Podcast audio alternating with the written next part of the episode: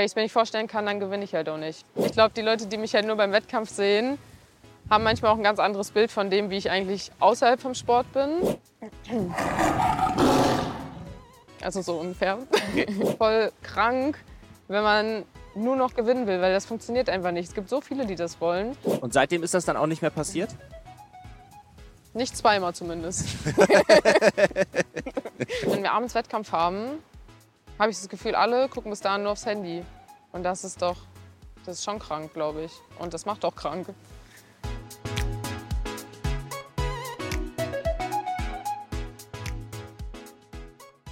Vieles hat sich auch so verändert mit den Olympischen Spielen einfach, auch wie ich das erlebt habe. Also für mich ist das natürlich irgendwie, habe ich so zwei Gefühle, wenn ich zum Beispiel daran denke, weil auf der einen Seite habe ich die Silbermedaille gewonnen, aber mir wurde eher so das Gefühl gegeben, ich habe Gold verloren und das war halt immer so diese... Das wurde dir gegeben von außen. Oder? Genau und ich selber hatte dann auch dieses Gefühl, ich habe jetzt irgendwas verloren, obwohl ich eigentlich was gewonnen habe. Und damit erstmal so klar zu kommen und das für mich einzuordnen und das auch nicht so zu sehen, war erstmal so ein Weg auf jeden Fall, der mich, glaube ich, aber auch weitergebracht hat. Und ähm, mir auch ganz viel so, wie sagt man das, also gezeigt hat, wie das einfach so in der Gesellschaft auch anerkannt wird. Also da zählt halt nur ein Sieg. Und das ist halt meiner Meinung nach voll falsch, weil ich meine, wenn man alles gibt und man hat halt Silber gewonnen oder Bronze gewonnen, dann sollte man sich halt darüber freuen, weil sonst ist das auch einfach super toxisch und dann wird man, ich glaube, mental ist es auch voll krank, wenn man nur noch gewinnen will, weil das funktioniert einfach nicht. Es gibt so viele, die das wollen und das war halt auch so ein Schritt für mich, das zu erkennen und so für mich anzunehmen. Also das hat sich auf jeden Fall verändert. Dann ähm, Im Sport hat sich zum Beispiel verändert, dass wir zu dritt Teamsprint fahren. Also das ist halt auch was Neues. Ähm, also nicht mehr zwei und ein Ersatzfahrer, sondern drei, also immer zu dritt. Und dann hatten wir super viele Meisterschaften in einem Jahr. Also wir hatten jetzt zum Beispiel in einem Jahr vier Meisterschaften, zwei WMs und zwei EMs. Und das ist halt einfach auch voll anstrengend, weil man will halt einfach immer gut sein, aber man weiß auch, okay, irgendwann muss ich auch mal trainieren und ich muss auch mal Urlaub machen. Und, und mal in den Pool, wie zum Beispiel. Ja, genau, mache ich gleich. ähm, ja, das war auf jeden Fall auch etwas, was halt irgendwie auch neu für mich war, dass es halt so dicht hintereinander alles ist und ja, was hat sich noch verändert? Also ich habe jetzt einen neuen Trainer. Genau. Und? ja, also den Max, das ist jetzt mein Trainer seit zwei Wochen ungefähr. Also es wird halt so äh, beschlossen und ich bin aber so voll okay mit der Entscheidung. Also ich freue mich jetzt auch, das so irgendwie auch neu ein bisschen anzugehen. Also natürlich will ich nicht alles neu machen, aber ich glaube, so ein bisschen frischer Wind ist so das Richtige jetzt. Und ja, ich glaube, das war es erstmal. Gibt es denn heute Sachen, zu denen du Nein sagst, zu denen du früher eher Ja gesagt hast? Ja. Nein, ja. ja, doch gibt es. Zum Beispiel ähm, gab es halt nach Olympia auch viele Artikel so nach dem Motto trotzdem Glückwunsch und Emma Hinze kommt mit nur Silber zurück. Und da habe ich mich halt auch zu geäußert und ich merke zum Beispiel, dass sowas auch nicht mehr gesagt wird. Also es wird Ach so, das hat was gebracht dann. Ich glaube schon, weil ich habe das Gefühl, dass mit mehr Respekt darüber oder einfach daran gegangen wird, mehr andere Fragen gestellt werden und so Leute das auch nicht mehr so sagen, weil sie auch wissen, okay, ich sage auch was dazu. Da kommt Kontra. Ja, genau. Ich habe auch kein Problem damit, das zu sagen. Und ich glaube, generell bin ich so ein Mensch, ich sage einfach meine Meinung und kann jetzt auch Nein sagen, aber das musste ich auch erst mal lernen. Also früher habe ich mich das vielleicht auch einfach nicht so getraut. Und heute denke ich mir so, aber wenn ich das nicht möchte, ist es auch voll in Ordnung. Und ich stehe halt, also das, ich stehe dafür ein oder ich stehe für mich ein. Und das war halt auch so ein Lernprozess, den ich vielleicht auch in den letzten drei Jahren gelernt habe zum Beispiel. Und ähm, ja, wenn man Nein sagt, ist das natürlich erstmal beim Gegenüber so, oh, okay, das ist halt so unangenehm. Aber wenn ich immer Ja sage, dann ist es für mich genauso unangenehm. Also das ist so ein Ding, das habe ich auf jeden Fall gelernt, ja. Wenn man dich im Wettkampf sieht oder davor, du hast ja auch eine Routine, wie du dich so auf den Start dann vorbereitest. Was sind so ungewöhnliche Angewohnheiten, die du hast, die dir, die dir helfen? Mm, also ich bin so ein Mensch, ich möchte da nicht viel reden. Also ich will dann nur für mich sein. Es gibt ja viele Sportler, die dann ganz viel reden und ich bin halt so, nee, am besten gar nicht ansprechen. Kapselst Ähm, dich dann richtig ab. Ja, genau. Also ich bin dann total so nach innen gekehrt und eigentlich bin ich ja gar nicht so ein Mensch. Ich rede super viel. Aber ich glaube, die Leute, die mich halt nur beim Wettkampf sehen, haben manchmal auch ein ganz anderes Bild von dem, wie ich eigentlich außerhalb vom Sport bin. Ähm, dann habe ich halt diesen, also es wird böser Blick genannt, aber für mich ist es einfach auch konzentriert. Also ich bin dann halt im Wie Fokus. ist der so? Kannst du den mal in die Kamera nachmachen? Du bist gerade zu gut drauf hier im Ja, Club der wirklich. Besten. Ne? Ja, warte. Also so ungefähr. Okay. Die Mundwinkel Winkel Ja, die zucken ging gleich runter. bisschen. ja. Okay. Ähm, ja, genau, das ist halt so ein Ding und ich konzentriere mich halt sehr auf das, was gleich kommt, weil ich ja auch schon gesagt habe, wir haben halt nicht so viel Zeit und es muss halt einfach alles sitzen und deswegen, ja, das ist so das, was ich vor dem Start mache, ja.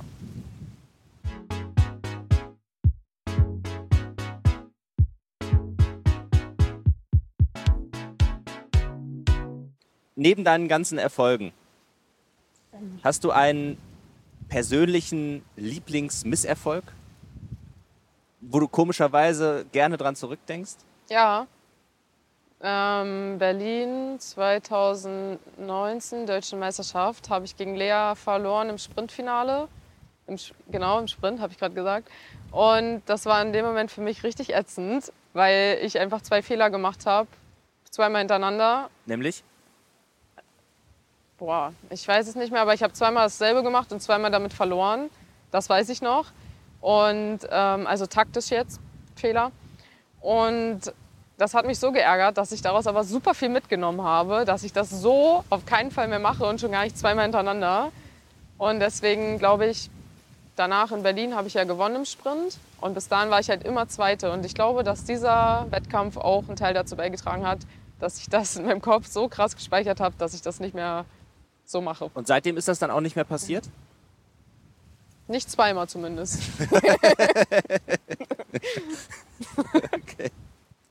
Was würdest du einem sehr motivierten jungen Sportler, einer jungen Radfahrerin raten, die auch den Sprung in die Weltspitze schaffen will?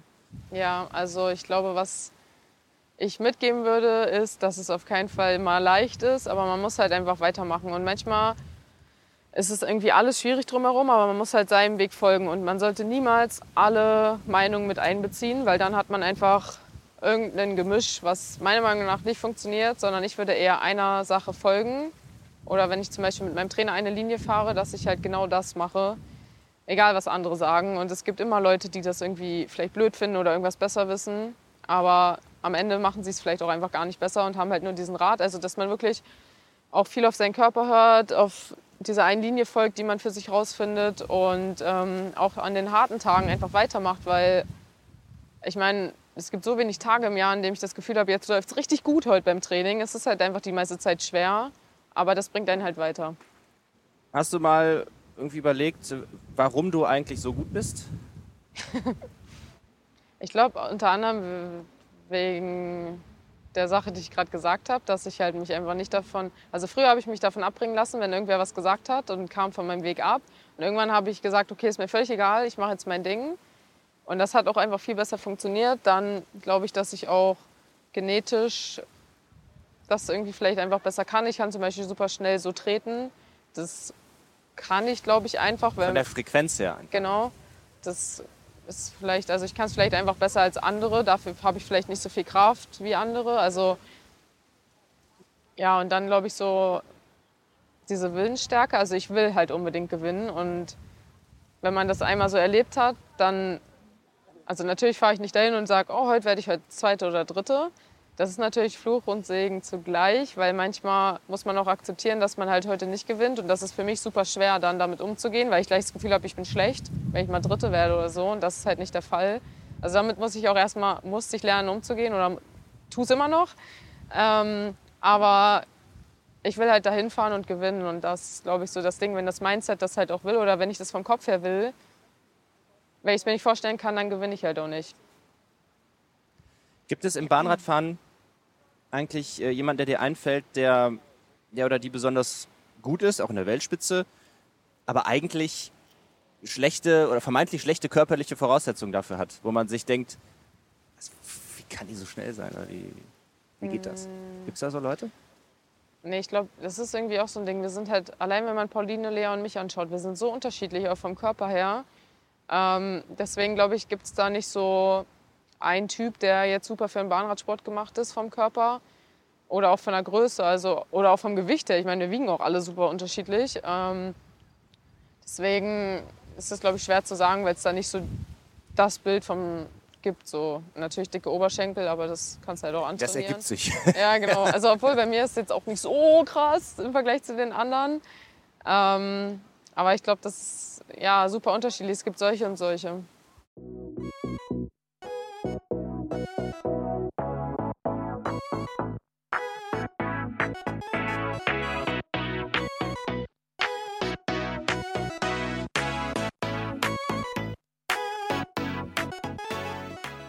Gibt es denn irgendwas, womit viele Athleten Zeit verschwenden?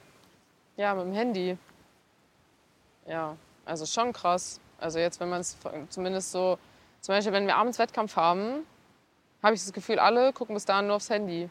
Und das ist doch, das ist schon krank, glaube ich. Und das macht auch krank. Ähm, ja, ist das, was mir direkt einfällt, was ich auch beobachtet habe jetzt bei der WM. Und ich habe es auch bei mir früher beobachtet und versucht, das jetzt nicht mehr zu machen, weil man, man wird einfach voll Matsch im Kopf. Also, nee, ich glaube, das ist nicht gut. Wie versuchst du das zu vermeiden? Ja, ich mache jetzt so Oma-Hobbys, so Stricken und so. habe ich jetzt neu gelernt oder ich lese halt viel in Büchern. So eine Sachen, also ohne Bildschirm. Okay. Und das Telefon ist aber trotzdem dabei, aber das legst du dann weg, ja. Dann weg einfach. Okay. Was machen deine Augen eigentlich im Wettkampf? Kommt auf die Disziplin an, aber schon auf meinen Gegner oder im Teamsprint auf Pauline und ihr Fahrrad eigentlich, damit ich weiß, wie ich zum Beispiel den Wechsel mache oder wie ich reinfahren kann, damit ich, ich darf ja nicht an ihr vorbeifahren. Also schon auf die andere Person gerichtet. Okay, dann guckst du auf den, auf den Reifen oder? Mm, ich gucke eher so unten auf den Rahmen. Mhm. Ja. Okay. Und ähm, im, äh, im 1 gegen 1 zum Beispiel, da bist du die ganze Zeit fixiert auf, auf die ja. Gegnerin? Okay. Äh, glaubst du an irgendwas, das du nicht beweisen kannst? Mm, ja, so ein bisschen abergläubisch bin ich schon manchmal. Also vor allem vorm Wettkampf. Ich glaube, das gibt einem halt manchmal auch Sicherheit, aber es kann einen auch sehr verunsichern. Also ich versuche da nicht zu krass zu sein, aber ich glaube, viele Sportler sind da so, dass sie dann auf einmal an Sachen glauben, die vielleicht sonst also die mich vielleicht sonst jetzt gar nicht so interessieren würden außerhalb vom Sport, aber ja schon so ein bisschen. Auch so gewisse Zufälle ist manchmal schon ein bisschen merkwürdig, finde ich.